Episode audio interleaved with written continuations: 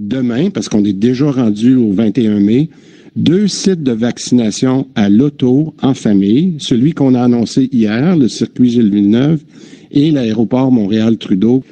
Deuxième date, le 25 mai, soit mardi prochain, prise de rendez-vous dans les centres de vaccination de masse, avec des plages horaires qui sont réservées les soirs et les fins de semaine.